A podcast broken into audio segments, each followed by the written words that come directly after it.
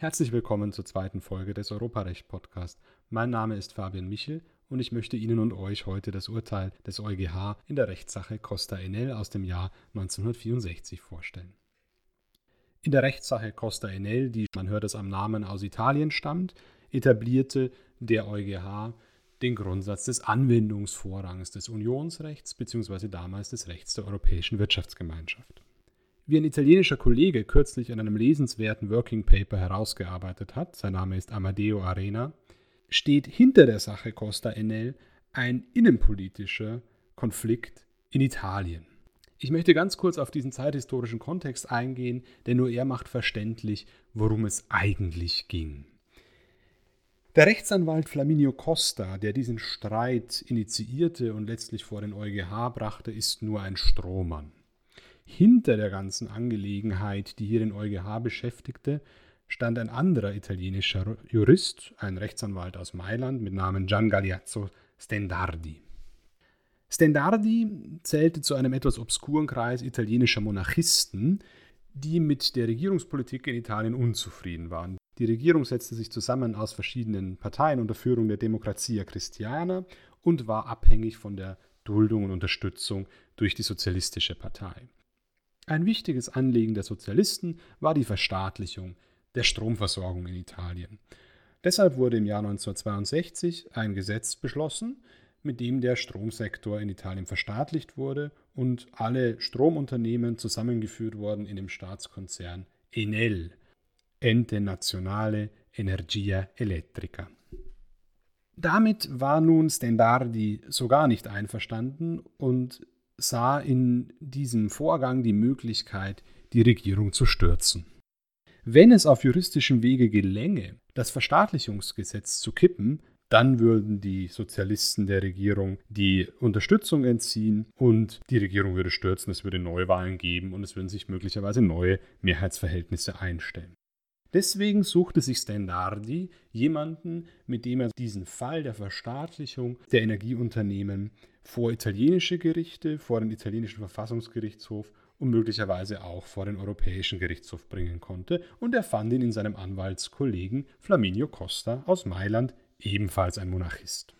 Costa brach im Auftrag von Stendardi also einen Rechtsstreit mit Enel vom Zaun. Er zahlte seine Stromrechnung nicht mehr. In dem Verfahren vor dem italienischen Zivilgericht in Mailand rügte er dann, dass die Gründung von Enel, die Verstaatlichung der Energieunternehmen, gegen die italienische Verfassung und gegen das europäische Gemeinschaftsrecht verstoße. Er selbst war passenderweise auch noch Aktionär eines verstaatlichten Unternehmens und konnte sozusagen nicht nur als Kunde hier auftreten, sondern auch noch als Anteilseigner eines dieser früheren verstaatlichten Unternehmen. Das Mailänder Gericht legte die Sache zunächst im italienischen Verfassungsgerichtshof vor. Dieser fand allerdings an der Verstaatlichung nichts auszusetzen. Er erklärte sie für verfassungsgemäß unter dem italienischen Verfassungsrecht und wendete auch das Gemeinschaftsrecht nicht an, unter Hinweis darauf, dass das Gemeinschaftsrecht eine andere Rechtsordnung sei und für italienische Gerichte das italienische Verfassungsrecht und das italienische einfache Recht maßgeblich seien. Das ist ein sehr wichtiger Aspekt, denn darin liegt bereits eine Provokation der Europäischen Wirtschaftsgemeinschaft und konkret des Europäischen Gerichtshofs. Der italienische Verfassungsgerichtshof hätte sich nämlich auf eine Bestimmung der italienischen Verfassung stützen können, nach der internationale Verträge auch innerstaatliche Wirkung entfalten können. Er tat es aber nicht. Das heißt, der italienische Verfassungsgerichtshof schnitt sozusagen das europäische Recht vom nationalen Recht ab und erklärte implizit, dass das nationale Recht Vorrang habe und Europarecht überhaupt nur eine Rolle spiele, wenn es ins nationale Recht umgesetzt.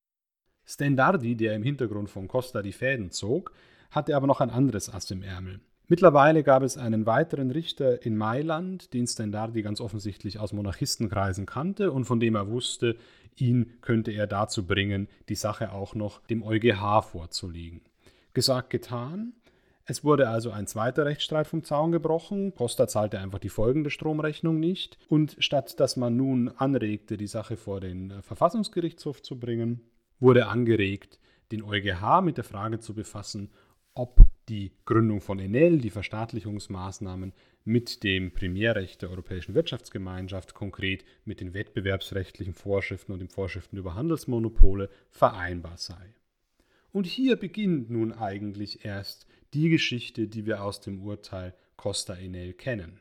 Doch die Vorgeschichte ist wichtig, denn die Provokation des italienischen Verfassungsgerichtshofs ist vor der Urteilsfindung des EuGH bereits im Raum. Der EuGH weiß also, der italienische Verfassungsgerichtshof weigert sich, das EWG-Recht anzuwenden. Er geht davon aus, dass nationales Recht den Vorrang habe und das EWG-Recht sozusagen bloßes Völkerrecht sei, dass also erst in nationales Recht umgesetzt werden müsse, um überhaupt irgendeine Bedeutung zu haben.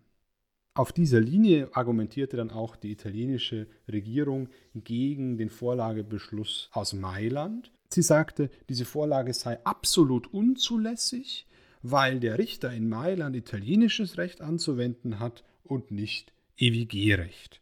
Die Provokation wurde also wiederholt. Nicht nur der italienische Verfassungsgerichtshof ging davon aus, dass nationales Recht Vorrang vor Gemeinschaftsrecht habe, nein, auch die italienische Regierung erhob diesen Einwand gegen die Vorlage, mit der sich der EuGH in der Rechtssache Costa Enel beschäftigen musste.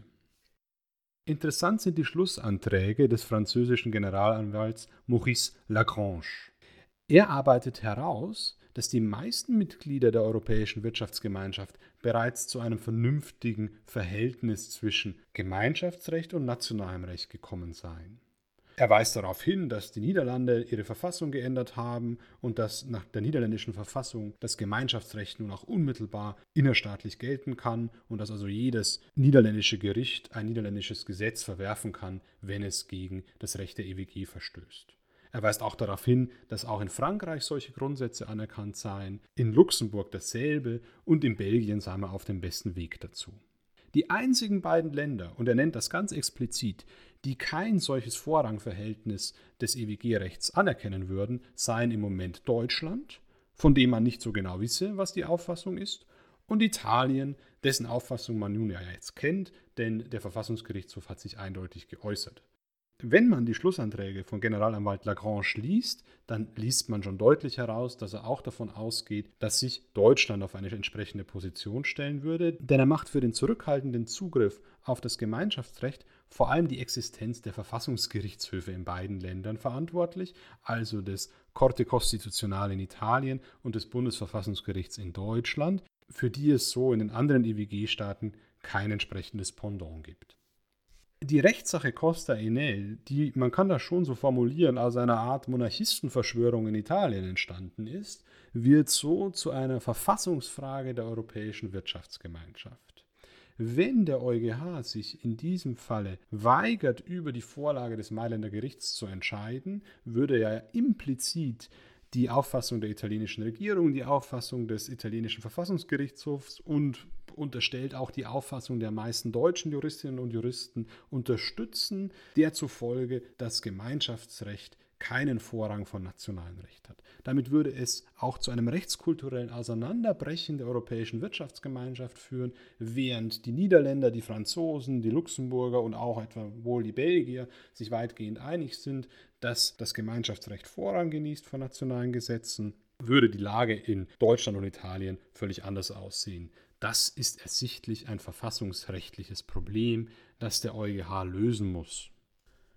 Und er löst es, indem er an seine Entscheidung van Gentenloos anknüpft, die er ja nur ein Jahr zuvor getroffen hat. Interessanterweise zitiert er van Gentenloos nicht, aber er beginnt sein Urteil damit auszuführen, dass der EWG-Vertrag eine eigene Rechtsordnung geschaffen hat. Und genau das hat er in Van Gentenloos schon gesagt, eine eigene, eine neue Rechtsordnung des Völkerrechts. Interessant ist nun, dass das Wort Völkerrecht in Costa Enel überhaupt nicht mehr vorkommt. Es ist die Rede von einer eigenen Rechtsordnung und nicht etwa einer neuen Rechtsordnung des Völkerrechts. Hier steckt schon die Idee der Supranationalität dahinter, die damals schon in den Kreisen der Europäischen Wirtschaftsgemeinschaft diskutiert wurde. Diese eigene Rechtsordnung zeichnet sich dadurch aus, dass der EWG-Vertrag auf unbegrenzte Zeit geschlossen ist, dass er Organe erschaffen hat, dass die Europäische Wirtschaftsgemeinschaft selbst rechts- und geschäftsfähig und auch international völkerrechtsfähig ist und außerdem, dass die Mitgliedstaaten auf die EWG Hoheitsrechte übertragen haben und somit ihre eigenen Souveränitätsrechte beschränkt haben. Die Mitgliedstaaten haben durch den Abschluss des EWG-Vertrags einen Rechtskörper geschaffen, der für ihre Angehörigen und sie selbst verbindlich ist. Das wissen wir schon aus Van Genten los. Interessant ist nun, dass der EuGH das Ganze noch konkret auf die italienische Provokation zuschneidet. Er führt in Costa Enel jetzt aus, dass es den Staaten unmöglich ist, einseitig Maßnahmen ins Feld zu führen gegen das europäische Recht. Er sagt also, Maßnahmen des innerstaatlichen Rechts, Gesetze des innerstaatlichen Rechts stehen der Anwendbarkeit der Gemeinschaftsrechtsordnung in keinem Fall entgegen, sonst würden einerseits die Ziele der Gemeinschaft gefährdet werden und andererseits droht eine Ungleichbehandlung der Einzelnen durch die verschiedenen Mitgliedstaaten. Diskriminierungen würden drohen, insbesondere im Binnenmarkt. Mit anderen Worten heißt das, das europäische Gemeinschaftsrecht, das heutige Unionsrecht, hat Anwendungsvorrang vor mitgliedstaatlichem Recht. Denn wenn mitgliedstaatliches Recht nicht, wie der EuGH es formuliert, einseitig gegen das europäische Recht ins Feld geführt werden kann, bedeutet es umgekehrt, dass das europäische Recht dem mitgliedstaatlichen Recht vorgeht. Das Ganze wird noch etwas metaphorisch umschrieben damit, dass dem vom Vertrag geschaffenen, somit aus einer autonomen Rechtsquelle fließenden Recht wegen dieser seiner Eigenständigkeit keine wie immer gearteten innerstaatlichen Rechtsvorschriften vorgehen können. Und der EuGH sagt, wenn nicht die Rechtsgrundlage der Gemeinschaft selbst in Frage gestellt werden soll. Das heißt also, wenn ein Mitgliedstaat sich nicht an eine Bestimmung des Unionsrechts, des damaligen Gemeinschaftsrechts halten will, dann negiert er nicht nur diese Bestimmung, sondern er negiert die ganze Gemeinschaft, heute die ganze Europäische Union. Diesen Sinnzusammenhang schließt der EuGH damit ab, dass er ausführt, die Mitgliedstaaten haben durch den Abschluss des EWG-Vertrags eine endgültige Beschränkung ihrer Hoheitsrechte bewirkt, die sie später durch einseitige Maßnahmen nicht mehr rückgängig machen können. Das ist der Anwendungsvorrang des Europarechts, der Anwendungsvorrang des EWG-Rechts, des EG-Rechts und heute des Rechts der Europäischen Union, der in Costa Enel grundgelegt wird. Die Ausführungen des EuGH zur Verstaatlichungsfrage sind im Vergleich zu diesem Aspekt des Urteils von nachrangigem Interesse. Deswegen möchte ich nur insofern berichten, dass der EuGH sehr milde mit diesem italienischen Vorgehen ist Schlicht und ergreifend deshalb, weil andere Mitgliedstaaten ähnliche Verstaatlichungsprojekte ins Auge gefasst haben, darunter auch das sehr etatistisch veranlagte Frankreich und eine strenge Auslegung der Vorschriften des Wettbewerbsrechts und der Vorschriften über die Handelsmonopole im EWG-Vertrag, obwohl der Europäischen Wirtschaftsgemeinschaft damals 1964 die politische Grundlage entzogen hätte. Der italienische Kollege, auf dessen Recherche ich mich stützen kann, hat noch herausgefunden, was eigentlich mit Costa und Stendardi passiert ist. Interessanterweise bekamen sie vor dem Mailänder Gericht Recht. Costa musste, weil das Mailänder Gericht davon ausging, dass die Verstaatlichung gegen den EWG-Vertrag verstoßen habe, seine Stromrechnung nicht bezahlen.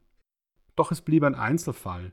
Das Verstaatlichungsgesetz wurde von niemandem mehr in Frage gezogen, es wurde von niemandem als nichtig angesehen, es wurde nur in diesem Einzelfall sozusagen einfach nicht angewendet, weil man davon ausging, dass der EWG-Vertrag Vorrang hatte. Es blieb eine Fußnote in der juristischen Presselandschaft.